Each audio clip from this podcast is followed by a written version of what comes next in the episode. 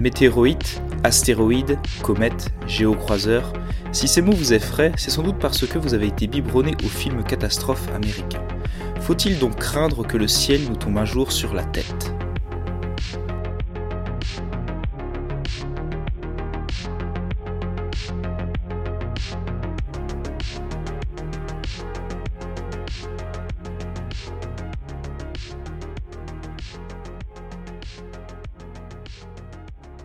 Salut Isabelle Salut Vincent Alors quoi de mieux pour commencer un, podcast sur le thème de, de la menace euh, de l'astéroïde et des comètes que de parler de deux très grands films américains, à savoir euh, Armageddon de Michael Bay et euh, Deep Impact de Mimi Leder. Alors Deep Impact, on l'a regardé tous les deux, est-ce que tu peux résumer rapidement de quoi est-ce que ça parle?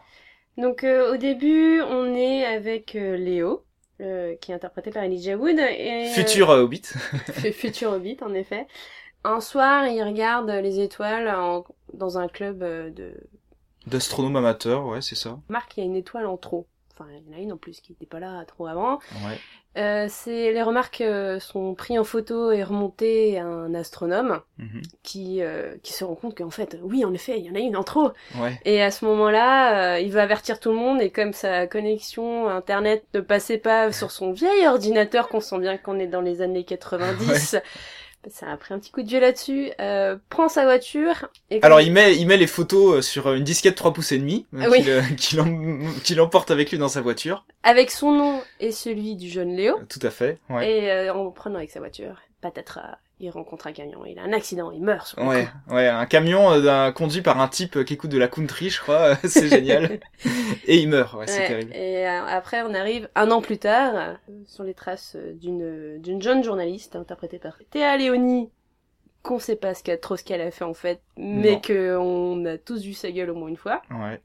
C'est une journaliste qui tente de percer un scandale lié à un, ministre qui a quitté le gouvernement, qui, dont sa femme pense qu'elle a une maîtresse, ouais. qui s'appelle Ellie. Ouais. Ellie, c'est pas le prénom Ellie, mais c'est E-L-I, qui veut dire Extinction Level Event. Donc un événement euh, astronomique si dangereux qui le menace euh, l'humanité et qui la menace d'extinction, quoi. Parce qu'en l'occurrence, c'est une comète qui s'approche de, de la Terre, c'est ça? Oui, donc du coup à ce moment-là, elle a le scoop de sa vie, elle arrive à monnayer euh, le droit de poser des questions directement au président alors que c'est une journaliste de bas étage. Voilà. Bref, elle pense à sa carrière alors qu'elle vient quand même d'apprendre que... Potentiellement on va tous crever. voilà, mais bon c'est pas grave. Euh, le président actuel, donc c'est euh, joué par Morgan Freeman. Et, président noir quand même, hein, faut le souligner. Ouais, et en mode force tranquille quoi. Bon bah les gars, il y a un truc qui font sur nous, mais pas de souci, on a l'équipe de choc. Alors, euh, je crois qu'ils sont presque tous américains, sauf le russe de service. Voilà, il faut mettre un russe euh, dedans quand même. Ouais. Il y a une femme aussi. Oui, il y a une femme. Et un noir. Un noir, en effet, les quotas sont plutôt bien euh, respectés. Dommage qu'il n'y ait pas d'homosexuels. Euh, alors par contre, ce que ce qui m'a plu, c'est que dans l'équipe aussi, euh, qui est chargée donc de d'empêcher euh, la comète de s'approcher de la Terre, on a un, vieux monsieur, enfin un vieux monsieur qui a la soixantaine et qui, donc d'après le film, serait le dernier homme à avoir marché sur la Lune pendant la mission Apollo et qui est là un peu en, en tant que en tant que vétéran quoi. Et c'est le seul aussi à avoir fait des des voyages dans l'espace. Les oui. autres, ils sont tout neufs, ils sortent du moule. Ouais ouais, on a droit à des euh, scènes géniales entre le, c'est ça, entre le vétéran et les jeunes qui disent, eh, nous on a volé bien plus que toi sur simulateur. Et le vieux qui répond, ouais, sur simulateur. Vous verrez quand vous serez là-haut, ça sera pas la même chose, les gars. c'est génial. c'est vrai. Donc du coup, tout se passe bien, sauf que, ben, euh, patatras. La mission échoue. Ouais. En fait, la mission était chargée de faire un trou dans euh, la comète. Donc se poser sur la comète, faire un trou dedans et mettre une bombe nucléaire à l'intérieur une tête nucléaire ou plusieurs, je sais plus, ils ont ramené huit têtes nucléaires avec eux, donc bref. Sauf que, euh, alors l'explosion se déroule normalement, sauf que au lieu de pulvériser la comète, euh, qui ferait en sorte qu'elle soit pulvérisée en, en, en, des débris qui seraient si petits qu'ils euh, brûleraient dans l'atmosphère avant de retomber à la surface, et eh ben ça casse la comète en deux en deux morceaux quoi. Mmh, donc deux menaces. Ouais. deux fois plus de chances de, nous, de nous impacter. Excellent. Morgan Freeman n'est pas content du coup. Là, Morgan Freeman, il commence à paniquer, ouais. Mais, mais, euh, ils ont une autre solution. C'est que euh, ils ont préparé un, énorme arsenal pour euh, bombarder les missiles au moment où ils arrivent sur Terre. Oui, mais ça, il faut vraiment attendre que les morceaux s'approchent pour pouvoir tirer dessus. Évidemment, ouais. Et ils tirent dessus et Et il foire complètement. Donc du coup, le plus petit morceau va se scratcher et faire un véritable tsunami. Donc là, c'est là à ce ah moment-là qu'on retrouve Léo. Du coup, il a découvert la comète. Euh, lui, il a le droit parce que du coup, ils ont mis en place la sélection humaine, donc euh, des gens tirés au sort par rapport à, je crois, leur carte vitale ou leur. Ouais, il y en a, je sais plus, une, quelques centaines de milliers aux États-Unis. Ouais, voilà, euh, pour préserver l'espèce humaine. Mhm. Euh, qui vont aller dans des bunkers. Donc Léo euh, est pris. Bah, il est adolescent, il doit avoir 15 ans. Euh, mhm. Il flirte avec une meuf. Euh, il lui propose de se marier. Ouais, c'est très bizarre. Alors, c'est très bizarre, dans le film parce que bah la fille elle ne dit pas franchement oui. Ouais, puis ils se marient alors qu'ils ont 15 ans. Enfin, ouais, et puis c'est pour sauver sa famille qui finalement ne peut pas être sauvée. Donc la fille, là à ce moment-là, le seul, le moment où elle donne son choix, c'est là elle dit non, je te suis pas. Ouais. Donc lui il part avec ses parents pour aller au bunker et juste avant de rentrer au bunker, et là il dit à ses parents non, je vais retourner chercher Sarah. Ouais. Et son père lui dit, ok. Ouais. Et là, on se dit, hmm, ok, tiens, prends un couteau, ça pourra te servir, et il se barre. Donc, euh, tout ça pour dire que Patatra, il y a les bouchons, lui, il prend une moto, il sauve sa copine, qui sauve du coup sa petit, son petit frère ou sa petite sœur, il monte une colline. En et... mobilette, il monte une colline pendant que le tsunami, euh, l'énorme tsunami, l'incroyable tsunami, euh, euh, ravage euh, les villes et les campagnes partout partout sur plusieurs centaines de miles à l'intérieur du, du, territoire américain. Parce que la comète s'est crachée sur New York il me semble donc New York est complètement rasé ah non elle s'est crachée dans l'eau. Ouais elle s'est crachée dans l'eau. et donc du coup c'est en fait c'est le tsunami qui va tout détruire. Voilà c'est ça. Et euh, ce qui fait que ça va je crois qu'elle va passer sur euh, une grande partie du territoire américain, ce qui fait que bah il y en a qui peuvent être sauvés, bon bah ils y vont. Et d'autres bah reste sur place, ce qui est un peu le cas de notre journaliste aussi. Ouais, exactement, qui meurt. Qui, euh, entre-temps, a eu le temps de revoir son père, le pardonner et, euh, et, du coup de mourir avec lui. Ouais, Face à la mer et ah la grosse vague. Incroyable, une vague de, dizaines de mètres comme ça qui les engloutit tout jamais, c'est génial. Et, euh, et donc du coup, il reste le deuxième morceau, le plus gros, qui va détruire toute vie sur Terre. Ouais.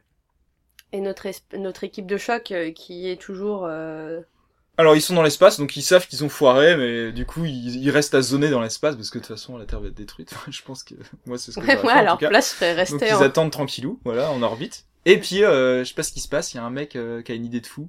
Bah c'est le c'est le vieux, je crois. Ouais, c'est le vieux, ouais. Il dit mais attendez, euh, l'énorme morceau qui qui arrive là, il y a un trou dedans, non je sais pas ce qui se passe. On peut euh. foncer dedans, euh, vu comment il est. Ouais, on va foncer dedans et on va tout faire péter. Et c'est Donc on va mourir en héros, les gars. Mais les autres disent, mais attends, mais t'es fou, on peut pas faire ça. Et puis en fait, ils disent, bah si, carrément, on va faire ça. Et donc ils invitent... Ah, ils parlent une dernière fois à leur famille et puis il leur reste quatre têtes nucléaires. Donc ils se font exploser avec ces quatre têtes nucléaires à la surface de la comète. Ce qui fait que la comète est pulvérisée en des millions de tout petits morceaux euh, qui rentrent dans l'atmosphère terrestre et qui font un formidable feu d'artifice pour euh, Léo Elijah Wood. Lui, il est sur la colline euh, avec sa femme, dont les parents sont morts, et le petite sœur, la petite sœur, j'imagine, de, de, sa, femme, le bébé, ouais. Et ils observent comme ça, alors, non seulement les vagues qui, qui arrivent et qui ravagent tout, et puis le, le, les petits morceaux de la comète comme ça qui font une espèce de magnifique feu d'artifice, voilà. Et le, et le film se termine plus ou moins comme ça. On a un dernier discours du président américain devant euh, bah, la Maison Blanche. Euh, la Maison Blanche, devant la Maison Blanche qui est destroy complètement. Il y a plus rien, mais ils sont en train de la reconstruire. Et puis fait un speech en disant oui, bon, on a été blessé. Euh, certes, il y a quelques millions de morts, peut-être même des milliards, mais bon. Euh, on va se reconstruire. On va se reconstruire, voilà. Ça finit sur du positif, quoi. Ouais, ça finit sur du positif, et le film au final est, est plutôt correct. Oui, en fait, c'est en comparaison, parce que Enfin, personnellement, j'ai d'abord regardé Deep Impact et ensuite j'ai regardé Armageddon. Alors parce qu'en fait, ce qu'il faut dire, c'est que euh, ces deux films-là sont sortis en même temps en 98, et c'était les deux films concurrents d'Hollywood euh, sur le même thème. On avait eu déjà la même chose, euh, je crois que c'était l'année d'avant, 1987, où c'était affronté sur le thème du volcanisme, Volcano et puis le pic de Dante. Donc là, on a un peu la même chose qui se répète, le même scénario. Euh, et Deep Impact est un film euh, hollywoodien plutôt correct, qui fait très années 90 quand même. Quand on le regarde, il est, il est, il est très ancré dans son époque. Et puis c'est un film qui se laisse regarder. Par contre, Armageddon, on va, on va pas épiloguer dessus, mais de, de Michael Bay, de Michael Bay, c'est euh, un film incroyable. C'est alors atroce. Contrairement à Deep Impact, je trouvais que Deep Impact avait pris un coup de vieux parce qu'on voit beaucoup les ordinateurs, les trucs un peu comme ça. Oui. Et, euh, et j'avais aucune empathie avec les personnages. Mais alors Armageddon. Oh là là, déjà, c'est. Euh, enfin, c'est deux heures et demie le film.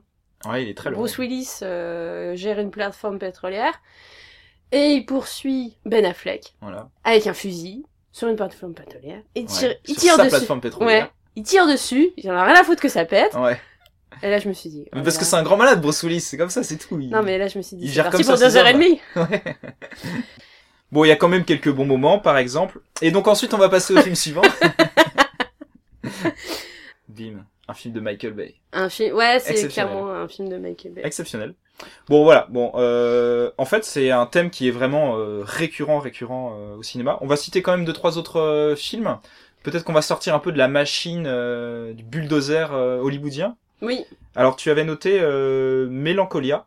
Oui, de Lars von Trier. De Lars von Trier. Moi, quand il est sorti à l'époque, je me suis dit, il est sorti à peu près en même temps ou un an, euh, peu de temps après euh, Tree of Life euh, de Terrence Malick. Et j'avais l'impression, mais tu vas me dire si c'est vrai ou pas, que euh, c'était un peu le, le, pendant sombre de de Tree of Life, qui était qui était un film très lumineux. Non, moi je les comparerais pas en fait. Non. oui, le pendant sombre, c'est-à-dire que en fait c'est. Ça a l'air sombre. Le synopsis, c'est qu'il y a une planète qui va qui s'appelle Mélancolia qui va venir euh, s'impacter sur la Terre et de toute façon on va tous mourir quoi. C'est plus autour de la déprime mm-hmm. et euh, de l'acceptation que par exemple il y en a une qui est plus déprimée donc qui est jouée par Charlotte Gainsbourg et qui accepte davantage ce côté catastrophique que sa sœur qui est par, par Chris. Ouais. Mm, pardon. Je mm. trouve que physiquement il n'y a pas trop de ressemblance donc c'est un peu bon, c'est vrai. Et ben elle en plus elle se marie à ce moment-là et ça tourne un peu euh, vinaigre. C'est assez badon comme film, je peux, je peux, je peux pas résumer plus que ça parce que tu suis les personnages sur les derniers jours qu'il y a. Il y a même le lecteur de 24 heures chrono qui est dedans. Kiefer Sutherland. Ouais. Mhm. Et les ça se garde. c'est lui qui sauve la Terre, non? Non, il, sauve pas la tête. Ah, dommage. Ben là, désolé, c'est il y a un côté dramatique. Hein. Ouais. Ah ouais. Et euh, donc c'est dans c'est dans l'acceptation quoi. D'accord. Et, mhm. euh, et ce film, je le reverrai jamais. C'est-à-dire que en top 1, il y a le Tombeau des Lucioles. Dans le 2, il y a Mélancolia. Ah ouais, d'accord. Je l'ai vu une fois, pas deux. Ah ouais, ok, je comprends. Et euh, en plus, j'ai eu la bonne idée de regarder en plein milieu de la nuit, donc euh, j'ai pas bien dormi après. D'accord. Ah ouais, ok. Mais il est bien. Hein. Il faut faut le voir. Bon, ben... Et je pense que c'est le film le plus réaliste qui est sur la thématique de d'acceptation de fin du monde. D'accord, d'accord, intéressant. Eh bien, un film qu'on va euh, conseiller euh, aux amis dépressifs qui nous qui nous écoutent. Alors, pour éviter euh, un grand écart avec celui que j'ai mis juste après, je vais plutôt parler de Jusqu'à ce que la fin du monde nous sépare. Donc là, c'est un film dramatique, mais romancé, avec Steve Carell et Kyra Knightley J'arrive pas très bien à dire son prénom, désolé. Donc, euh, ben Steve Carell, moi j'aime beaucoup Steve Carell, et là, bah c'est une romance où euh, ben ils apprennent euh, que la fin du monde est imminente. Chacun à ce moment-là va essayer de pouvoir retrouver ses proches ou ce qu'ils auraient voulu faire à ce moment-là. Bon, on voit à côté que ça part un peu en cacahuète. Le principe du film, c'est on est concentré sur ces deux personnages et comment ils vont vivre leur mhm.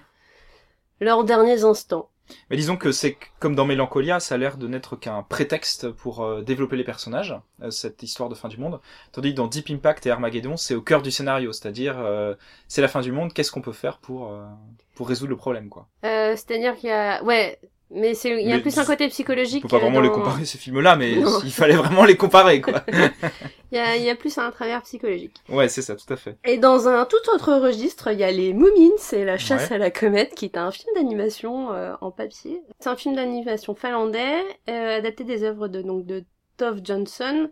Moi, j'ai connu les Moomins quand j'étais petite. Mm-hmm.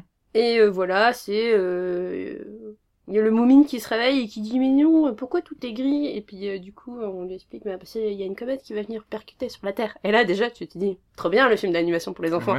Donc si vous voulez préparer vos gosses à une fin du monde mettez les moumines et la chasse à la comète. Ah oui hmm. ça leur apportera peut-être un peu d'espoir. Mais après je ne sais je tu l'as pas vu. du coup, non Non, non, d'accord, ok. Bon, sinon ils peuvent regarder Dinosaures de Disney, mais personnellement j'ai trouvé atroce. D'autres films sur le même thème, c'est surtout très hollywoodien, quoi. Météore Apocalypse, Météore, le choc des mondes, Collision Earth, Météore Man. Ouais, il y en a des dizaines de dizaines. Hein, bah, il y en a plein. Euh, il y a aussi Mauvais Sang de Léo Carax, qui a un univers assez particulier au niveau euh, filmographie. Donc là, c'est euh, sous la chaleur accablante euh, dégagée par la comète Halley, la population parisienne est frappée par un virus tuant tous ceux qui font l'amour sans s'aimer.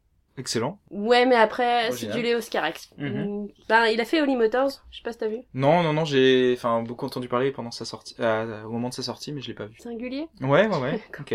Voilà. Donc moi, avec mon coach, j'ai un coach, il m'a fait regarder plein de films là en mode intensif. On a regardé Meteor Man. Là, c'est encore autre chose. C'est euh, un homme qui est frappé par une météore et du coup, ça lui donne des super pouvoirs. Ouais. Voilà.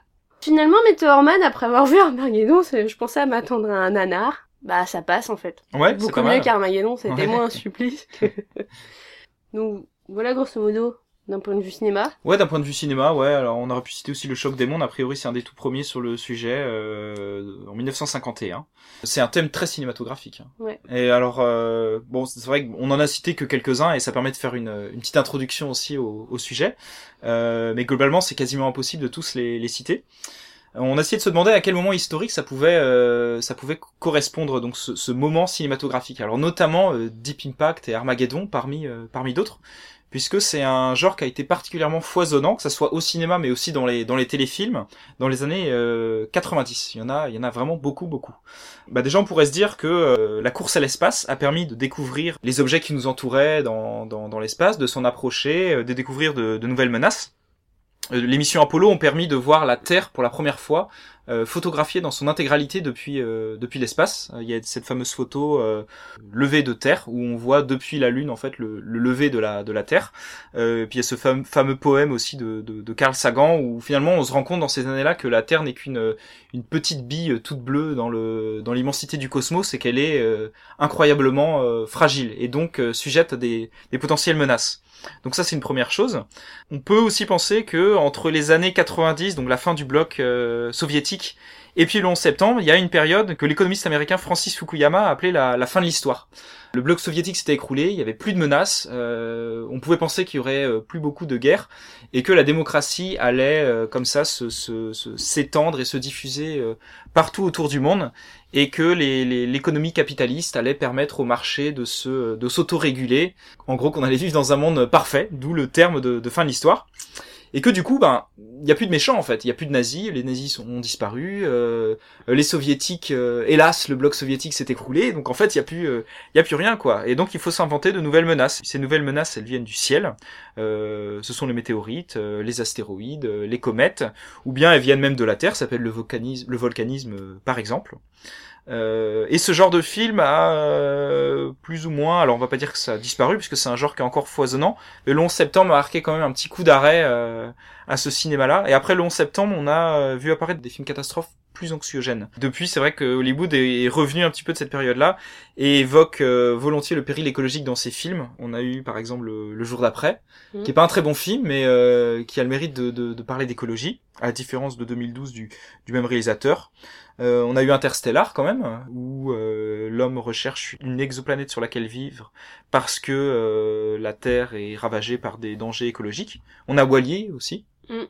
Donc en fait la menace elle vient plus forcément du, ciel en lui-même, mais elle vient de la Terre par la faute de l'homme. On va évoquer quelques cataclysmes dans l'histoire, mais peut-être qu'avant il serait bon de résumer un petit peu ben, ce qu'est un astéroïde, une météorite, une comète. Euh, est-ce que tu peux nous faire un petit euh, lexique de ces différents, euh, différents termes? Alors un astéroïde est ce qu'on appelle une planétoïde ou planète mineure? Ouais. Un objet qui gravite autour du Soleil et qui donc n'est pas une planète ni une comète est souvent composé de roches, de métaux et de glace. Et les dimensions varient. Mhm avoir de petits astéroïdes comme de gros astéroïdes. Voilà, il faut savoir qu'on a une, une ce qu'on appelle la ceinture principale d'astéroïdes, qui est euh, une ceinture composée de d'un nombre astronomique euh, d'astéroïdes situés entre Mars et Jupiter, et donc c'est là-bas que sont situés euh, la plupart des astéroïdes. Il y a la comète, qui est un petit corps céleste constitué d'un noyau de glace et qui a une traînée de poussière Grosso modo. La météorite, c'est l'astéroïde qui est rentré à l'intérieur de l'atmosphère terrestre. Oui. Hmm, et du coup, c'est un objet solide euh, d'origine extraterrestre qui a traversé l'atmosphère. C'est pour ça qu'on dit qu'elle est cuite parce que ben elle a subi de fortes pressions et. Ouais. Hmm. Elle a été brûlée dans durant l'entrée dans l'atmosphère terrestre. Euh... Et dernier terme dont on va parler, mais plutôt en deuxième moitié de podcast, c'est le géocroiseur, ou bien en anglais le NEO, Near Earth Object. En anglais NEO. INEO. Donc c'est un objet du système solaire, proche de l'orbite terrestre, et donc de la Terre, et qui peuvent être des comètes et des astéroïdes. Voilà, c'est ça, géocroiseurs dans le sens où ils vont euh, s'approcher ou bien croiser euh, l'orbite euh, terrestre et donc constituer de potentielles menaces pour, pour la Terre. On va faire un petit topo maintenant sur quelques cataclysmes de météorites qui se sont écrasés sur la Terre et on doit forcément évoquer le cataclysme le, plus connu, celui qui a donné le cratère de Chicxulub, qui a mis fin au règne des dinosaures il y a 66 millions d'années. Alors c'est un cratère d'environ 180 km de diamètre et il a été causé par un astéroïde de 10 km de diamètre. Il faut savoir que c'est l'équivalent quand même de 5 milliards de fois la bombe euh, Hiroshima. Et on estime que 75% des espèces vivantes sur Terre ont disparu suite à cet événement. Donc ça fait partie des grands euh, cataclysmes euh, biologiques qu'a connu la Terre. il y en a eu 5 et nous vivons actuellement le, le sixième d'ailleurs pour pour la petite histoire, qui est causé évidemment par par l'homme. voilà pour le petit moment dépressif. Euh, mais donc revenons au... cataclysme qui a mis fin au règne des dinosaures. Donc les effets ils sont ils sont terrifiants. Euh, on a un tsunami avec une vague de plus de 1500 km de haut au point d'impact, euh, des morceaux de la croûte terrestre qui sont projetés dans l'atmosphère puis qui retombent sur Terre à une vitesse absolument dingue, qui enflamment une, une, surface immense du globe, ainsi que presque toutes les forêts, et puis qui forment des, des couches de cendres dans l'atmosphère, donc qui tournent autour de, de la Terre. Euh, donc les particules les plus fines, elles restent dans l'atmosphère, elles recouvrent euh, le globe euh, et elles bloquent la lumière du, soleil. Et donc la photosynthèse est impossible durant près d'un an et demi, ce qui fait que la chaîne alimentaire est, est bouleversée. c'est un événement qui va avoir des conséquences durant plusieurs milliers d'années, notamment sur la température terrestre. Bon, faut savoir que ce n'est pas uniquement cet événement qui a mis fin euh, au règne euh, notamment des dinosaures, puisque ce ne sont pas les seules espèces euh, vivantes à avoir disparu. Il y a d'autres facteurs qui ont qui ont mené à, à cela, notamment l'accroissement du volcanisme. Et cette extinction, on l'appelle l'extinction du Crétacé paléogène. Mais en fait, ces mystérieuses pierres qui tombent du ciel ont toujours fasciné l'homme. Oui, tout à fait complètement. La première observation qui a été recensée, c'est par Anaxagore, un philosophe présocratique du 5e siècle avant euh, Jésus-Christ, qui parle d'une chute de météorites en Crète en 1478 avant, euh, avant Jésus-Christ. Euh, oui, alors c'est vrai qu'on classe les philosophes grecs euh, selon Socrate, qui est un peu le, Jésus-Christ de la philosophie grecque ancienne. Et donc tous les philosophes d'avant, peu importe leur leur pensée ou quoi, on les appelle des présocratiques, ce qui est finalement un peu un peu absurde. Pour retrouver cet événement narré par Anaxagore, il faut lire Plutarque dans sa vie de Lysandre, qui dit, je cite. On dit même qu'Anaxagore avait prédit qu'un des astres attachés à la voûte céleste en serait un jour arraché par un fort ébranlement et une violente secousse, et qu'il tomberait sur la Terre. Mais une opinion plus vraisemblable, c'est que les étoiles qu'on appelle tombantes ne sont, suivant quelques philosophes, ni des fusions, ni des séparations du feu éthéré, qui s'éteignent dans les airs au même moment qu'elles s'y enflamment, moins encore des embrasements de l'air qui, condensés en une trop grande masse, s'échappent vers les régions supérieures et s'y enflamment, ce sont de vrais corps célestes qui, détachés du ciel par les secousses que leur font éprouver ou l'affaiblissement de la révolution rapide de l'univers, ou quel autre mouvement extraordinaire, tombent sur la Terre non dans les lieux habités, mais le plus souvent dans la grande mer Océane, où ils disparaissent à nos yeux. Alors c'est fou quand même parce que euh, dans ce texte, ils savent, euh, ou en tout cas ils supposent que euh, les météorites viennent du ciel. Et on va voir que c'est pas forcément le cas ensuite dans les périodes historiques qui vont qui vont suivre. Les météorites sont aussi un sujet d'adoration. En 1925, on a découvert un poignard en fer météoritique dans le tombeau de Toutankhamon, et on a aussi retrouvé une parure de perles forgées à partir de métal météoritique près du Nil euh, et qui date de 3300 avant euh, Dans l'Antiquité, on leur voit souvent un, culte et elles étaient euh, parfois source de présages. parfois, elles sont aussi liées à des événements sacrés. On peut notamment évoquer la, pierre noire de l'islam qui est située dans la dans Kaaba. c'est l'espèce de cube qu'il y a au centre de la de la Mecque. Cette pierre, elle est vénérée depuis même avant l'apparition de l'islam, et la tradition rapporte qu'elle serait tombée du ciel, donc elle est souvent identifiée comme étant un fragment de météorite, mais on n'en est euh, absolument pas euh, certain. Par contre, comme très souvent, donc les anciens ont un petit peu d'avance, ou en tout cas ont une intuition qui peut surprendre, et euh, donc les météorites ensuite elles seront considérées comme des objets païens au Moyen Âge. Et on se base alors sur la vision d'Aristote, Aristote qui a été un des grands penseurs de, de l'Antiquité et qui a beaucoup influencé la pensée chrétienne du Moyen Âge, euh, parfois à tort, et Aristote, lui, euh, il pensait que les météorites étaient dues au vent qui soulevait de simples pierres euh, du sol. Ah bah c'est possible des fois quand il y a des tempêtes, surtout au bout de la Bretagne. Tout à fait. Moi, je sais qu'il y a un bled près de chez moi, euh, ça avait enlevé tous les pavés du port, quoi. À Plouguer, Daounas, ou je sais pas quoi. Euh... Port sale Pardon. et en fait, c'est c'est fou, mais jusqu'au début du 19e siècle, euh, on ne pense pas que les météorites viennent de l'espace. On pense plutôt qu'elles se formeraient dans l'atmosphère terrestre, à partir de la foudre ou même des nuages. Donc ce ne sont pas considérés comme des objets euh, extraterrestres. C'est des calculs rénaux de la planète, quoi. Bon, en gros, ouais, c'est ça. C'est ce qu'on mm. pense à l'époque. Et il faut attendre 1794 pour qu'un physicien allemand qui s'appelle Ernst Chladni prétend ou suppose que les météorites viennent du système solaire, que ce sont des fragments de planètes ou de corps qui n'ont pas réussi à, s'agglomérer ensemble et qui sont donc attirés par le champ gravitationnel euh, de la Terre. Ah, si, il savait maintenant. Oui, bah oui. Il a eu raison euh, avant tout le monde. Euh, donc son hypothèse euh, à sera d'abord controversée et il faudra attendre un événement survenu le 26 avril 1803. Des milliers de pierres chutent en Basse-Normandie sur la commune de, l'Aigle. Alors je vous cite un, un témoin de l'époque. Donc mardi dernier, 6 Floréal, donc c'est le, le, calendrier révolutionnaire, donc ça correspond au 26 avril 1803. Entre une et deux heures de l'après-midi, nous fûmes surpris par un roulement qui était semblable au tonnerre. Nous sortîmes et fûmes surpris de voir l'atmosphère assez nette, à quelques petits nuages près. Mais la surprise fut bien autre chose lorsqu'on apprit qu'il était tombé de ce nuage des pierres très grosses et en grande quantité, parmi lesquelles il y en avait de dix, onze et jusqu'à dix-sept livres. Chacun dans le pays est curieux d'en posséder une ou un morceau, comme étant un objet de curiosité. Les plus grosses ont été lancées si violemment qu'elles sont entrées dans la terre à au moins un pied de profondeur. Elles sont noires extérieurement et grisâtres intérieurement. Il semble qu'il y ait dedans une espèce de métal. Waouh. C'est l'astronome Jean-Baptiste Biot qui se déplacera là-bas, et son rapport constitué euh, d'analyse chimique va confirmer l'hypothèse euh, initialement euh, évoquée par le physicien allemand. Ouais, exactement, Chalny. Oui, parfois le ciel nous tombe sur la tête.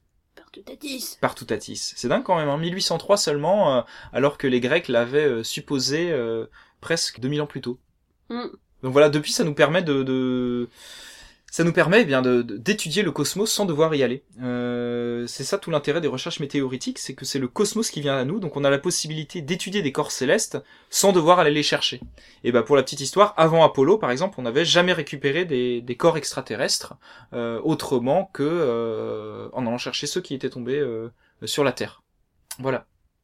On part sur l'actualité là Ouais, d'accord, on va repartir sur deux événements peut-être un petit peu plus euh, récents. Euh, on a évoqué celui des dinosaures, mais ça fait quand même un, un sacré petit bout de temps. Alors il faut parler d'un événement très mystérieux. C'est l'événement de la Tunguska. Est-ce que ça te dit quelque chose? Non, mais je suis bien content que ce soit toi qui dises tous les mots compliqués. Hein. Ouais. Alors là, bah c'est vrai, c'est un, mot un petit peu compliqué parce qu'on est en Russie, en Sibérie centrale, et nous sommes le 30 juin 1908. Alors qu'est-ce qui s'est passé là-bas le 30 juin 1908 Il y a une boule de feu qui est passée dans le, dans le ciel et qui a explosé à environ 5 à 10 km d'altitude au-dessus de la rivière Tungunska, donc qui a donné son nom à, à l'événement.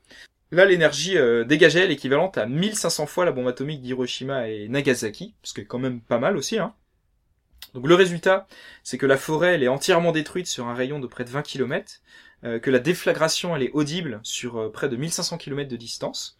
Il y a des millions d'arbres qui sont euh, soufflés par le choc. Alors on est sur une zone relativement déserte en humain, donc le bilan humain est assez léger. Encore plus fort, la circulation atmosphérique, elle emporte de la, de la cendre et de la poussière jusqu'en Espagne. Et partout en Europe, les nuées deviennent lumineuses, avec des nuages qui sont phosphorescents. Et on dit même, c'est en tout cas rapporté par des journaux de l'époque, qu'à certains endroits, on pouvait lire le journal en pleine nuit. Alors, ce qui est surprenant, c'est que les expéditions qui sont menées euh, plus tard ne découvrent aucun cratère ni aucun débris euh, sur place. Alors, ces expéditions-là, elles n'ont pas eu lieu euh, tout de suite, parce qu'on est dans une période politiquement assez trouble pour pour la Russie. Puis ensuite, on a eu la Seconde Guerre mondiale, etc. Euh, mais malgré tout, on découvre rien euh, sur place. Par contre, on découvre évidemment un, paysage de désolation avec des arbres qui sont couchés euh, par milliers. Vous pouvez aller voir les photos en tapant événement Tunguska sur votre moteur de recherche favori, et c'est des photos qui sont assez impressionnantes. Donc, qu'est-ce qui s'est passé? Donc, il y a diverses théories plus ou moins farfelues qui ont été échafaudées. Euh, on évoque par exemple un fragment d'antimatière qui serait euh, tombé sur Terre, euh, une expérience ratée du scientifique Nikola Tesla avec un rayon énergétique. on évoque aussi un micro-trou noir qui aurait pénétré la Terre et qui serait ressorti par un autre côté, comme ça, incroyable. Et bien sûr, la sempiternelle attaque extraterrestre. Bon.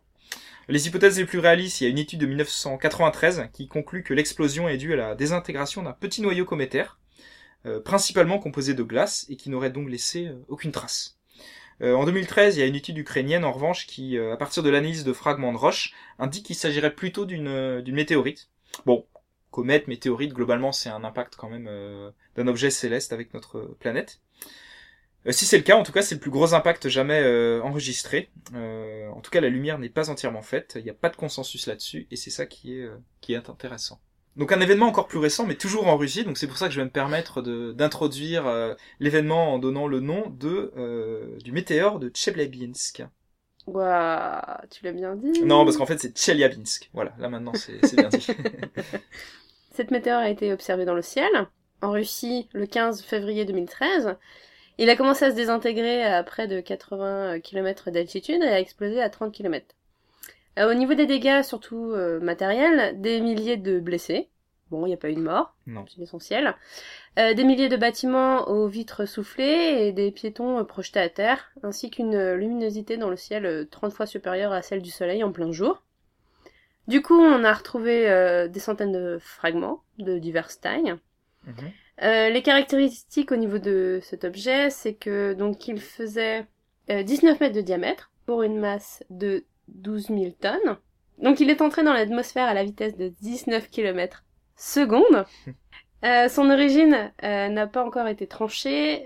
il peut être le morceau d'un astéroïde de la ceinture principale, donc entre Mars et Jupiter, qui aurait subi un choc avec un autre corps céleste il y a des dizaines de millions d'années. Bah, ce qu'on peut se dire finalement, c'est que deux événements, euh, allez, majeurs, même si il euh, n'y a pas eu euh, beaucoup de victimes euh, humaines en plus d'un siècle, ça va quoi, ça va. On... Ah, ça, ça revient. Hein. ouais, bon, on n'a pas besoin d'appeler Bruce Willis tout de suite quoi. Non. Bon, on estime qu'il y a environ 100 000 à 200 000 tonnes de météorites qui tombent sur la Terre tous les ans. Euh, la plupart tombent dans la mer ou bien dans les dans les déserts, c'est normal puisque la mer est la, la, Terre est principalement constituée d'océans à sa surface. En moyenne, le cratère il a un diamètre 20 fois supérieur à celui du, du bolide. Euh, il y a une dizaine de chutes de météorites qui sont observées directement chaque année et on retrouve entre 2 et, et 5 impacts. Alors la seule personne certaine dont on attribue la mort à un météorite, c'est un chauffeur de bus indien qui est mort en, en 2016. Vous pouvez aller voir son histoire sur euh, sur internet, une, une, très belle histoire. Hein. non, pas vraiment, c'est pas, pas terrible. Euh, et il y a un seul animal qui est mort euh, avec une chute de météorite. C'est une vache qui a été tuée au Venezuela en en 1976. Voilà. Donc euh, est-ce que l'Indien mort ne serait pas devenu plutôt un super-héros mais qui se cache mais Ouais, c'est possible. Ouais, c'est possible. Mais je crois qu'on a retrouvé son corps en... dans un sale état. Donc, euh, ah oui. donc ça m'étonnerait. Alors on a retrouvé de sacrés morceaux hein, pour faire un petit, un petit inventaire de ce qui est tombé sur Terre. Euh, Est-ce que tu veux nous en parler? Alors, euh, donc au niveau des records, on a un fragment de météorite de 66 tonnes retrouvé en Namibie en 1920. Euh, un fragment de 30 tonnes au musée d'histoire naturelle euh, de New York. Ouais. Et en France? Et en France, on en a retrouvé en 2018 un fragment de 500 kilos dans l'Aube.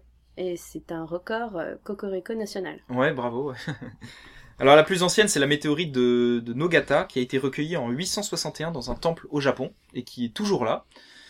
La plus mystérieuse, c'est ALH 84001. Donc c'est une euh, météorite d'origine euh, martienne. Et selon une annonce de la NASA en 1996, elle abriterait des bactéries martiennes euh, fossilisées, c'est-à-dire qu'on a des espèces de, petits tubes, de tubulaires comme ça sur cette météorite. Bon, à l'époque, ça n'a pas empêché, je crois, Bill Clinton de déclarer qu'on avait retrouvé une, vie extraterrestre. En tout cas, depuis, c'est une annonce qui est extrêmement controversée. Donc c'est sans doute pas la preuve d'une vie passée sur Mars. mais c'est intéressant.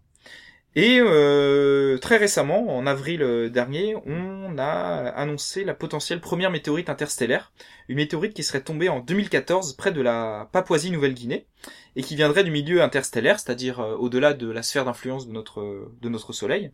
elle serait entrée dans notre système solaire avant de finir sur Terre, d'après une étude faite sur sa trajectoire et puis sa vitesse. Alors, faut savoir que euh, c'est la toute première météorite, enfin, ce serait peut-être la toute première météorite interstellaire, premièrement, mais ce serait aussi tout simplement le deuxième objet interstellaire euh, détecté après euh, Oumuamua, euh, fin 2017. Oumuamua, c'est c'est de l'hawaïen, c'est pour ça que c'est un nom bizarre. Mais euh... ça me penser à Kamehameha. ouais, Kamehameha. Non, c'est un objet incroyable. Il est passé dans le système solaire et là, il est en train de repartir, de ressortir. C'est un objet interstellaire d'une forme cylindrique très étrange, une forme de, de de cigare à moitié. Euh, donc pour Umuamua, en tout cas pour cette météorite, euh, euh, donc pour le coup peut-être interstellaire. le problème c'est qu'elle est tombée dans la mer, donc elle est introuvable et que cet article se base sur des données militaires, parce que ce sont les satellites de l'armée américaine qui surveillent les entrées d'objets dans l'atmosphère terrestre, et ce sont eux qui transmettent ensuite ces données à la NASA pour analyse, au risque d'erreur des militaires, au risque d'imprécision, et puis simplement parce qu'il y a une confidentialité de l'armée américaine qui veut pas forcément trop en dire non plus sur ou bien sur ces objets, ou bien sur la manière dont elle les détecte. Donc, encore une fois, une annonce controversée.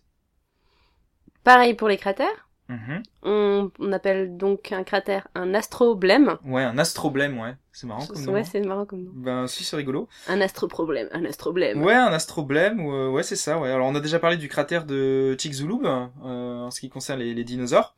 Le record, c'est le drôme de Vredefort, qui est situé en Afrique du Sud, qui fait environ 300 km de diamètre. On imagine la violence de, de l'impact, causé par une météorite tombée sur Terre il y a 2 milliards d'années.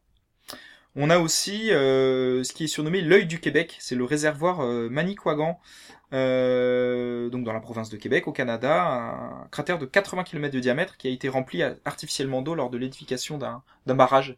C'est un assez joli impact. Et du coup, en France, on en a un, mhm. l'astroblème de Rochechouart-Chassenon. D'accord. Dans le Limousin. Ah, le Limousin. Donc issu d'un impact survenu il y a 200 millions d'années. Ouais. cratère invisible, ou presque, euh, aujourd'hui à cause de l'érosion, mais euh, actuellement il y a des forages qui sont effectués. Mhm.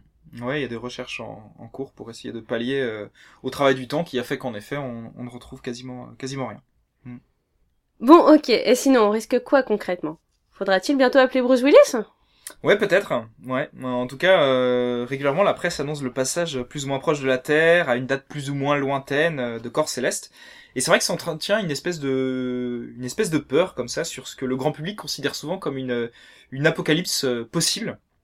À mon avis, sur RMC Découverte, ils en parlent pas mal. Hein. Il y a beaucoup de documentaires là-dessus. Et si un astéroïde s'écrasait sur la Terre? Ouais. euh, Bon, c'est un risque qui est envisagé par les agences spatiales, tout à fait. Les comètes ou les astéroïdes qui s'approchent trop près de la Terre euh, sont appelés des géocroiseurs. Donc on en a parlé tout à l'heure. Hein, euh, leur orbite, elle approche ou bien elle va venir croiser celle de la Terre. Euh, il y a environ 17 000 géocroiseurs qui ont été euh, recensés et 1884 sont considérés dangereux par la NASA. Alors c'est un chiffre qui va varier parce qu'il y en a certains qui sont considérés dangereux mais après observation et calcul on se rend compte que non euh, et inversement. Ces géocroiseurs-là, ils vont passer en moyenne à moins de 7,5 millions de kilomètres de la Terre. Donc maintenant, on va faire un peu de, statistiques, mm-hmm. si tu veux bien. Donc euh, les impacts d'astéroïdes de plus de 10 km de diamètre, euh, qui peuvent éliminer donc la vie sur Terre, surviennent tous les 100 millions d'années. Ça va. Euh, le précédent c'était il y a 66 millions d'années, du coup bon, on est on est bien. A encore, on a encore un peu de temps. 40 millions là. Ouais, mais c'est une moyenne, hein, ça peut être plus tôt. Après, entre 1 et 10 km, c'est tous les 500 000 ans. Ouais. Et là, t'as pas la date pour le dernier? Non. Non, j'ai pas de date, je sais pas. Hmm. Il y a 500 000 ans. Ensuite, entre 50 et 100 mètres tous les 1000 ans, et moins de 100 mètres, c'est tous les 100 ans. D'accord, un par siècle, ok. Il faut savoir qu'il y a une échelle de risque qui existe pour ces géocroiseurs. Il y en a même deux, en fait. C'est d'une part l'échelle de Palerme et l'échelle de Turin. Alors cette dernière, elle est, elle est plus connue et elle classe les risques de 1 à 10. 1, ça veut dire que l'impact avec un géocroiseur est extrêmement improbable. Et 10, c'est que la collision est certaine et qu'elle pourrait menacer l'avenir de, de l'humanité. Euh, donc jusqu'à là, le record, c'est 4 c'est-à-dire que on a plus de 1% de risque de collision avec une dévastation euh, régionale. 4, euh, donc c'est le géocroiseur Apophis qui a été classé 4, donc c'est un astéroïde de 325 mètres qui a été découvert en, 2004 et qui risquait d'entrer en collision avec la Terre en 2029. ce géocroiseur depuis il a été disqualifié. Suite à de nouvelles observations, donc le risque il est nul. Finalement, il passera en 2029 à 30 000 km de la Terre. Donc, nous sommes sains et saufs. Du coup, avec ton histoire d'échelle, euh, je me dis qu'on peut classer les films comme ça aussi. Mm-hmm.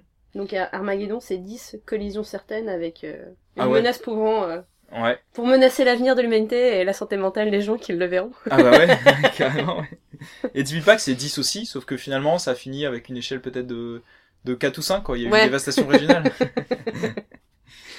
Euh, alors la plupart des géocroiseurs de plus d'un kilomètre de diamètre, ils ont été identifiés, ils sont surveillés, ils ne posent pas de risque. Maintenant l'objectif c'est d'identifier ceux entre 100 et 1 kilomètre, ce qui est euh, nettement plus compliqué parce que ce sont des corps qui sont, ben, mine de rien, assez, assez loin et qui sont souvent extrêmement sombres. Ils ne renvoient que peu de lumière. Bah, il me semble que c'est difficilement identifiable. J'avais écouté l'émission là de la méthode scientifique. Mhm. D'où mon accès de panique quand ils avaient commencé le scénario catastrophe que j'avais pris en cours de route et que j'avais commencé à paniquer parce que je m'étais dit merde, on va tous mourir. Oui, ils, expliquaient que euh, en dessous de 100 mètres de diamètre, c'était compliqué de pouvoir les identifier. Ah ouais, complètement. Alors récemment, la NASA a remis le, sujet au, au cœur de, de l'actualité. Est-ce que tu peux nous parler déjà peut-être d'abord de cet exercice de simulation qui a été organisé? Euh, le programme Hyper Velocity Asteroid Migration Mission for Emergency Response, ou Hammer. Marteau. Il aurait pu l'appeler Thor aussi. Oui. Euh, donc c'est un programme euh, qui a pour concept de concevoir une fusée capable de lâcher une, ogive nucléaire à la surface de, de Bennu, ou Bennu Ouais, bah moi je dis Bennu en fait. Ouais. ouais. Mhm. En cas de risque de collision, donc là on mhm. est totalement dans un scénario catastrophe à la Michael Bay. Ouais, complètement. Ogive nucléaire. Ah bah oui, oui. Non mais c'est ça. Donc. Euh... Mais en attendant, Bennu, euh, Bennu c'est un, c'est un géocroiseur qui fait 500 mètres de diamètre et en ce moment il y a une mission, euh, donc toujours de la NASA, avec une sonde qui a été envoyée en orbite autour de de Bennu. Euh, cette mission s'appelle Osiris Rex. Euh, et cet orbiteur, il est prévu bah, d'étudier l'objet, d'en faire des photos, mais aussi de ramener un échantillon de sa surface en, en 2021. Et quand on voit les photos, c'est un objet qui a une forme euh, extrêmement euh, étrange, particulière, et qui est composé d'une multitude de petits, euh, de petits cailloux comme ça, agglomérés les uns, les uns à côté des autres. Ça donne de, de très jolies photos, très, sur, très surprenantes. récemment, il y a eu à Yabusa aussi, qui est allé sur Ryugu. Ouais. Ryugu, ouais, tout à fait. Ouais. Donc là, c'est mission par contre de l'agence spatiale japonaise. Mission vraiment hallucinante et pleine de, pleine de surprises. Où c'est vrai, on a déployé des petits rovers robotissants comme ça à la surface de, de Ryugu. Euh, la sonde a également euh, déployé un, un, impacteur qui a fait une espèce de trou comme ça à la mhm. surface de, de Ryugu pour récupérer bah, déjà un échantillon de sa surface, mais un échantillon aussi de euh, de son cœur entre guillemets quoi, ou en tout cas de cette poussière qui pourrait être située un peu plus un peu plus profondément grâce à cet impact et ramenée aussi sur sur Terre. Tout ça, ça participe à l'étude ouais, des astéroïdes, des météorites. Quoi. Mais à l'heure actuelle, Ryugu n'est pas une menace pour nous? Non, non, non, Ryugu n'est pas une menace. Non, non, non. Euh, voilà, alors on a aussi euh, une simulation euh, qui a été réalisée récemment, c'est ça? Oui, donc New York a été détruite, hein, aux dernières nouvelles. D'accord. donc ça s'est passé entre le 29 avril et le 3 mai de cette année, donc autour d'un scénario. Un astéroïde a 1% de chance de frapper la Terre le 29 avril 2027.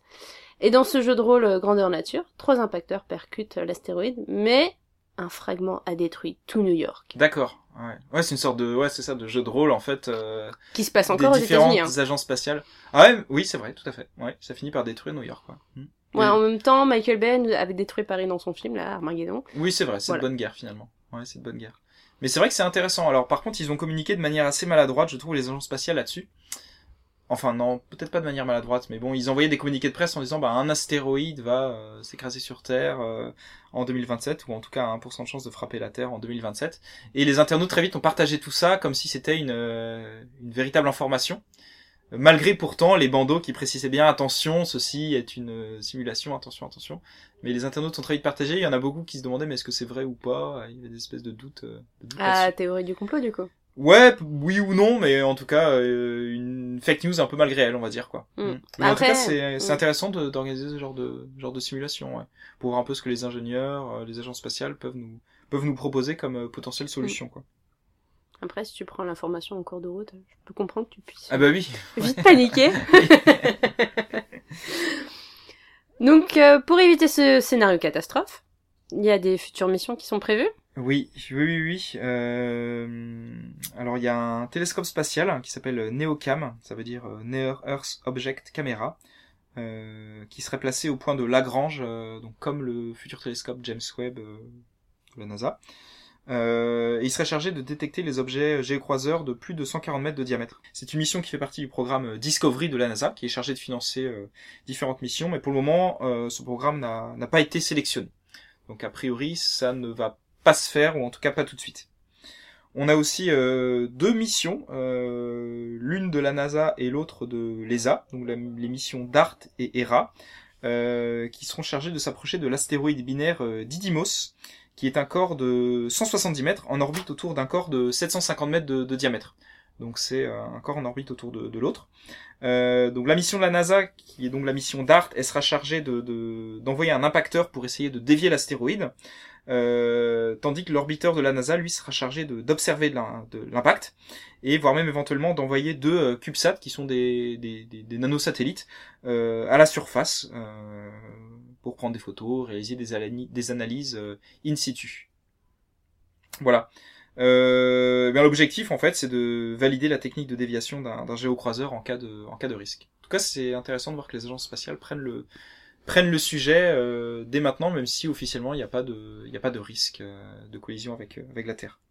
Ouais parce que là pour le moment ils ont jamais testé cette technique là de déviation. Hum. Non non non non non jamais. Non. Et là du coup tu crois qu'ils vont recruter des gens qui sont bons au billard? Comme dans le film Armageddon. Bah, bien sûr. Là, il n'y a pas besoin de forêt. Là, il faut juste avoir. Mais bien sûr. Bah oui. ça me paraît logique. Alors, du coup, pour tout ça, on a prévu un petit guide d'urgence euh, si jamais un astéroïde nous tombe sur la tête. Ouais. Donc. Euh... J'ai pas regardé s'il existait des, des vidéos peut-être ou des manuels de, de l'époque. Euh, je sais rien. Ben du coup, s'il y a quand même des bouquins. Euh... Alors, je vais peut-être parler dans un premier temps de celui de survivalisme de Bertrand Vidal, qui est souvent, il me semble, euh, invité à la méthode scientifique. Mhm. Euh, il y a aussi bon, c'est dans l'idée de survivalisme ou survivre dans les bois. Comment chier dans les bois de Kathleen Meyer. D'accord, ouais, ça me dit quelque chose. Ça m'aurait sauvé dans bien des situations, genre de bouquin. en festival, tout ça. Et euh, bah personnellement, moi je, je recommande les comics de Walking Dead. Euh, notamment, enfin c'est beaucoup plus instructif à partir du tome 22. Ouais. Bon, je vais pas trop en dire. Mais euh, c'est dans, un, dans une idée où comment survivre un, dans un monde un peu post-apo. Ouais, tout à fait. Mm. Alors, euh, on préconise aussi de peut-être euh, commencer à regarder RMC Découverte et ah s'inspirer des survivalistes. donc, d'investir dans un bunker. Oui, c'est vrai. Mhm. Euh, et aussi, donc, envisager le scénario d'une baisse de température, de commencer à jouer à Frostpunk, ou de prévoir ses prochaines vacances mhm. chez les Inuits, pour un mhm. stage intensif. C'est vrai. après, ben, au niveau de l'équipement, alors une boussole. Il y aura pas de... Indispensable. Est-ce que d'un point de vue magnétique, ça marchera toujours pareil s'il y a un impact astéroïde? Ouais, je pense, ouais. Ouais. Ouais, à moins que ça bouleverse. Euh, non, non, le, non, je pense pas que ça bouleverse le, euh, le comment on appelle ça, la sphère magnétique de la, de la Terre, non? Donc on conseille une boussole et pas l'application boussole, parce que je pense que votre téléphone à ce moment-là, il servira plus à rien. euh, Sait-on jamais aussi euh, des lampes UV alors comme on, on, en trouve souvent quand on trouve des cultures de chanvre illégal, et eh ben si on arrive à faire pousser du chanvre, on peut faire pousser autre chose parce que à ce moment-là, s'il y a un impact, du coup il y a un gros nuage gris, c'est ça? Il y a plus de soleil.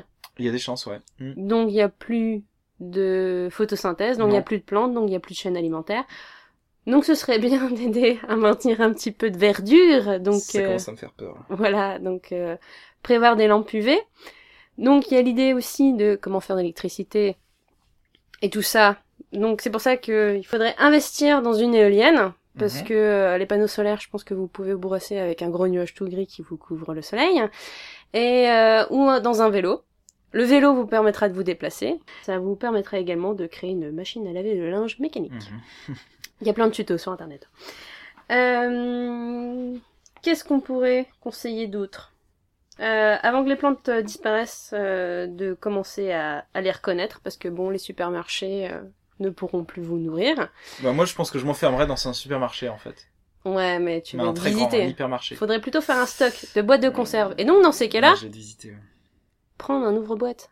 Parce qu'on a toujours cette galère-là de prendre une bouteille ou une, boîte de conserve et ne jamais, ne jamais avoir un ouvre-boîte ou un tire-bouchon. Ah ouais, ouais, ouais. Donc il y aura un problème d'eau aussi, je suppose. Mm euh, de l'eau contaminée. Donc euh, vous pouvez vous rabattre surtout votre, euh, votre cave, bouteille de vin et autres trucs. Ouais, ça désaltère pas des masses quoi. Sinon, ben, pour boire de l'eau, ce serait de pouvoir piquer la machine à recycler le pipi de l'ISS. Ah oui. ouais. Ah oui, vu que l'homme sera un loup pour l'homme, prévoir des lunettes pour voir la nuit, pour survivre à une attaque de vos confrères mhm. ou d'éventuels zombies. Zombies. Je sais pas. Je crois que. Bon, on peut mélanger les risques, en effet, il peut y avoir un. Bah, c'est un astéroïde à euh, un virus. Ah ouais, ouais, qui transforme les hommes en zombies. Ouais, ouais t'imagines Ouais. Euh, du coup, je crois qu'il y a un manuel de survie aussi en attaque zombie. Euh... Ouais, bien sûr. Guide de survie en territoire zombie, ouais. Je crois que mon coach euh, a le bouquin d'ailleurs. Ouais, il est pas mal, ouais. Euh, très tendance aussi, actuellement. C'est très euh, boho, comme on dit. faire des bocaux de fermentation, ça permet de conserver plus longtemps les aliments. Tout à fait. Parce que bah le congélateur va plus marcher en fait, sauf si vous le branchez à un vélo. Mais là, faudra pédaler quoi. Et après, pour faire des constructions, faire de la terre paille quoi construire avec de Bon voilà, c'était l'instant zadiste un petit peu du, podcast. bon, globalement, euh, pour conclure, euh, soyons honnêtes, le risque il est assez limité quand même. Euh, voilà, tant que le président américain Donald Trump ne nous nous parle pas d'une menace avec un plan incroyable pour nous sauver, peut-être pas trop s'inquiéter là-dessus. L'humanité elle a bien plus de chances de disparaître de son propre fait à cause du péril écologique dans les décennies à venir quand même euh, ou plus tard le siècle à venir, à cause du réchauffement climatique, euh, de l'effondrement de la biodiversité terrestre. Euh, donc pour l'heure, c'est bien l'homme qui enterrera l'homme euh, et non pas une météorite ou bien euh, une comète, pour résumer. C'était l'instant l'instant joyeux pour terminer le podcast sur une sur une note positive. Donc on va passer aux recommandations culturelles du mois. Donc Isabelle, de quoi donc vas-tu donc nous parler? Euh, j'ai fini par lire Dans la combi de Thomas Pesquet de Marion Montaigne. Euh, c'est une BD qui est sortie en 2017. Donc Marion Montaigne, c'est celle qui fait Tu mourras moins bête en BD, et, euh, qui a été adaptée sur Arte euh, par la série. Bah ça s'appelle Tu, mourras moins bête. aussi. Ah ouais. Mm. J'appelle ça le professeur moustache. Et euh, donc du coup, c'est une personne, Marion Montaigne, qui vulgarise euh, tout l'aspect scientifique par euh, un trait humoristique. Sous forme de BD. Ouais, sous forme de BD. Donc là, on suit euh, la formation intensive de Thomas Pesquet, de quand il a commencé à passer les tests et à candidater pour devenir astronaute, et tout, toute sa formation avant de pouvoir aller dans l'espace. grosso modo, ça a duré 7 ans, je crois. Ah ouais, ouais. d'accord. C'est-à-dire qu'il était entre sa sélection, entre sa sélection, tu vas aller dans l'espace, et le moment où il y est effectivement allé, il y a eu 7 ans. Il y a eu 7 ans. Ah, il y a des collègues à lui, euh, c'est précisé dans la BD, qui sont partis avant lui. Mhm. Et lui, il est parti au bout de, au bout de 7 ans. Il était un peu lent, quoi, hein, le temps de tout apprendre. Euh, non, euh. après, c'est pas forcément, je pense qu'il y a un... Ouais, ça dépend des programmes en cours, etc., certainement. Mhm. Il y a l'idée de, de roulement aussi entre les personnes qui reviennent de mission, ceux qui les remplacent, ceux qui font les doublures et tout ça. Ok. Euh, donc euh, il a été formé un peu partout parce qu'il a été en Russie, aux mhm. États-Unis, en Europe euh, pour pouvoir se former. Il a en six mois, il a eu formation intensive de russe. Et, euh, et donc ils sont amenés aussi à avoir des, des cours de mécanique et tout ça parce qu'il faut qu'ils puissent réparer mhm. tout ce qu'il faut. Il y a des passages assez drôles, notamment sa mère qui l'appelle pour réparer le, le lave-linge. du coup, c'est vrai que... Dans l'espace. Et là, je me disais, c'est vrai que ça serait pratique parce que nous aussi, actuellement, on est en galère de la blanche. bah, il faut trouver le numéro de Thomas parce qu'il n'y a pas d'autre solution.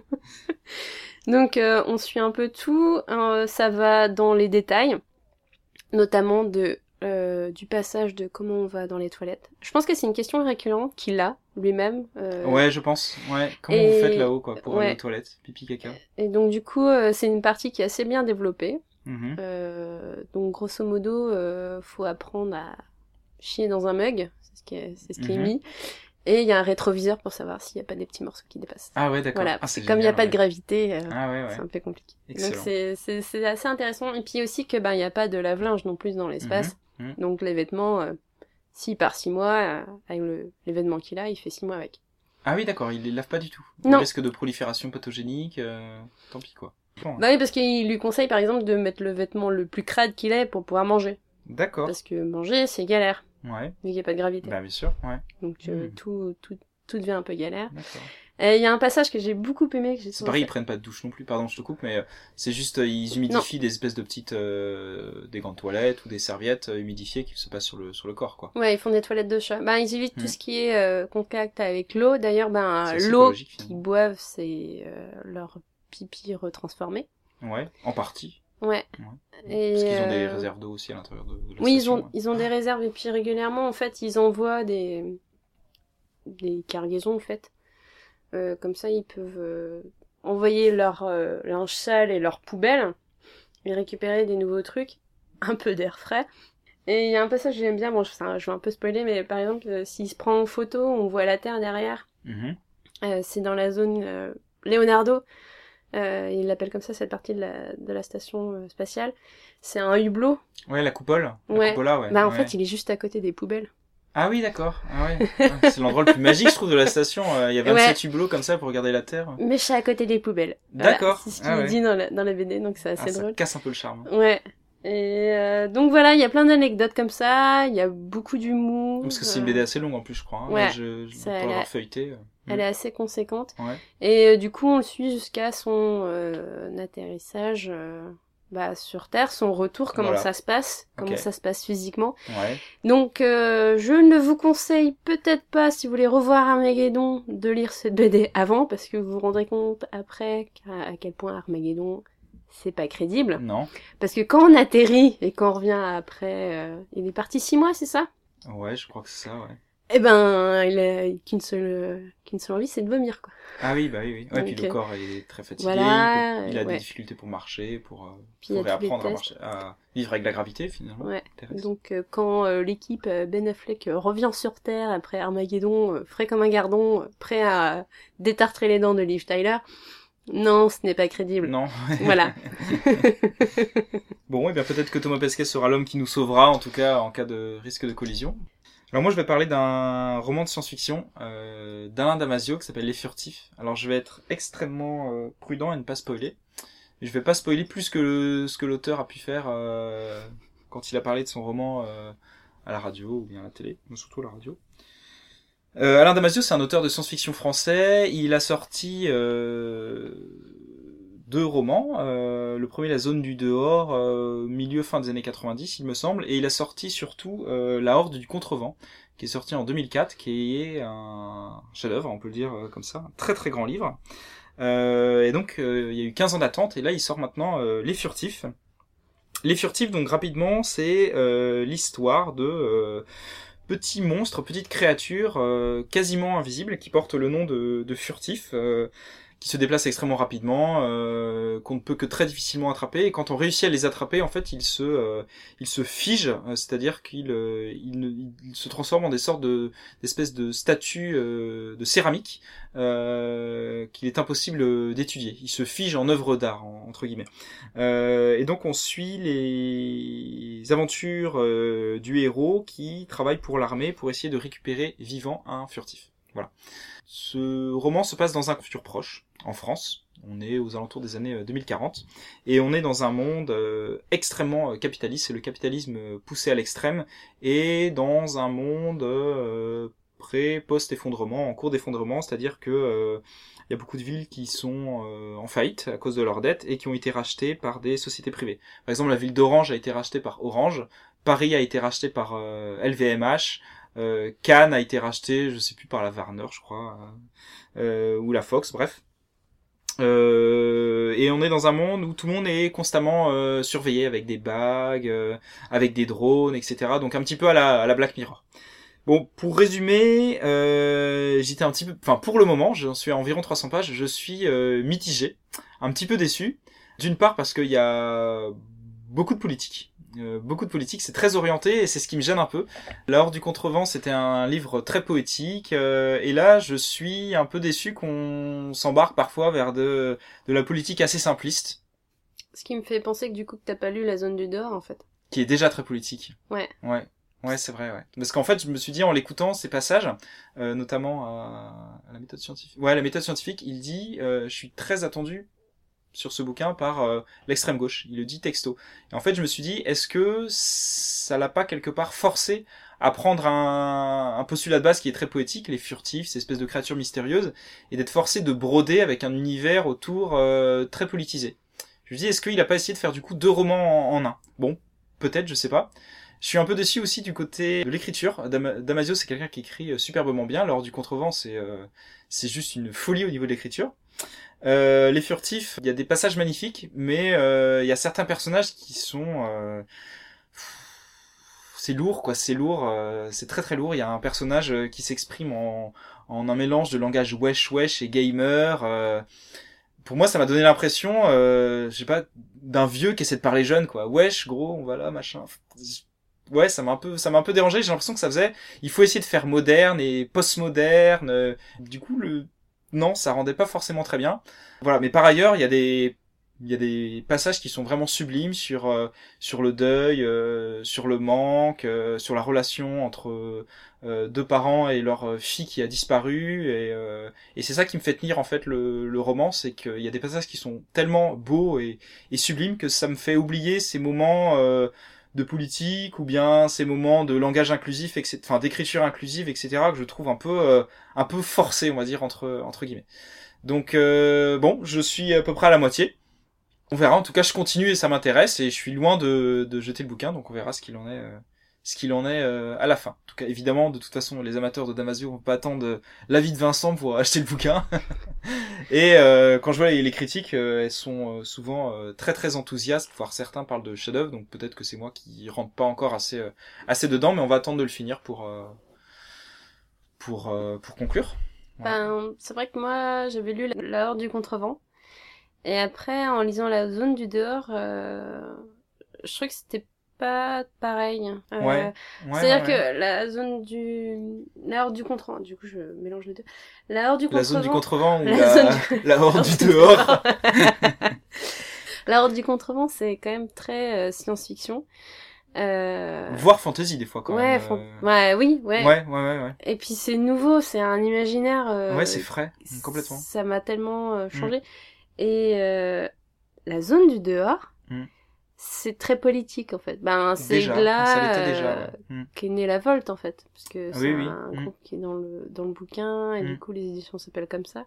Après c'est vrai qu'il est très politisé aussi euh, Alain Ah oui, non mais évidemment, bien sûr, bien sûr. Ouais, ouais. Euh... Et il dit en fait, mais c'est vrai du coup parce que je l'ai je l'ai écouté ensuite en interview sur Thinkerview, qui est une chaîne YouTube euh, par ailleurs assez excellente, euh, où c'est une longue interview de deux heures où il explique quand il, considère que un auteur ne peut pas ne pas faire de politique ou alors c'est que t'estimes que le monde dans lequel on vit euh, va très bien quoi.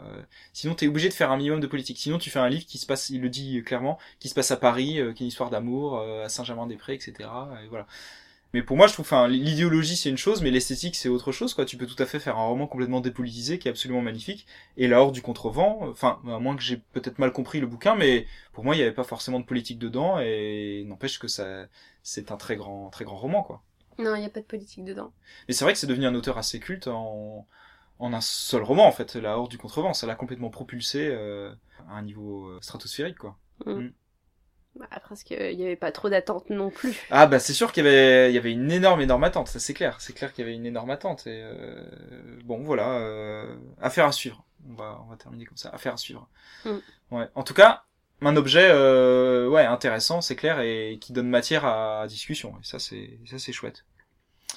Euh, bah, c'était tout, je crois, pour, euh, bah ce mois-ci. Ouais. ouais. on a fait le tour là, je crois. Ouais, ouais, on a, on a plus que fait le tour. Bah, c'était un sujet vaste. Ouais, vaste. Euh, en fait, quand on a décidé du sujet, je m'attendais pas à ce qu'il y ait autant de choses à dire. Et c'est vrai qu'on aurait pu finalement même euh, dire encore plus de, trucs et pousser beaucoup plus loin l'aspect euh, ou bien historique ou bien des missions en cours, mm. etc. Mais je pense qu'on a fait un topo un petit peu euh, global assez assez chouette. bon, moi ça m'a donné envie de voir aussi quelques quelques films.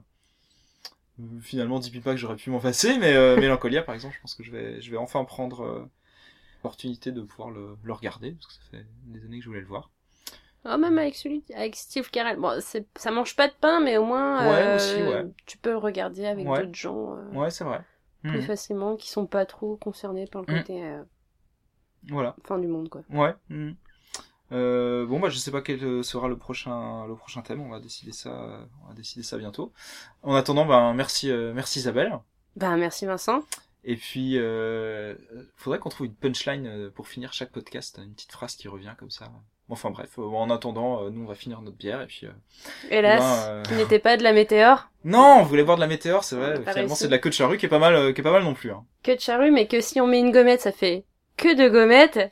Ouais, et que de comètes en ouais, quoi. On est peut-être pas si loin que ça. Enfin, ça me paraît un peu forcé quand même. Hein. Ouais, c'était vraiment histoire de dire. Voilà. Bon bah euh, merci pour tout et puis euh, merci à vous chers auditeurs et puis à bientôt. Oui. Bonne journée. Au revoir.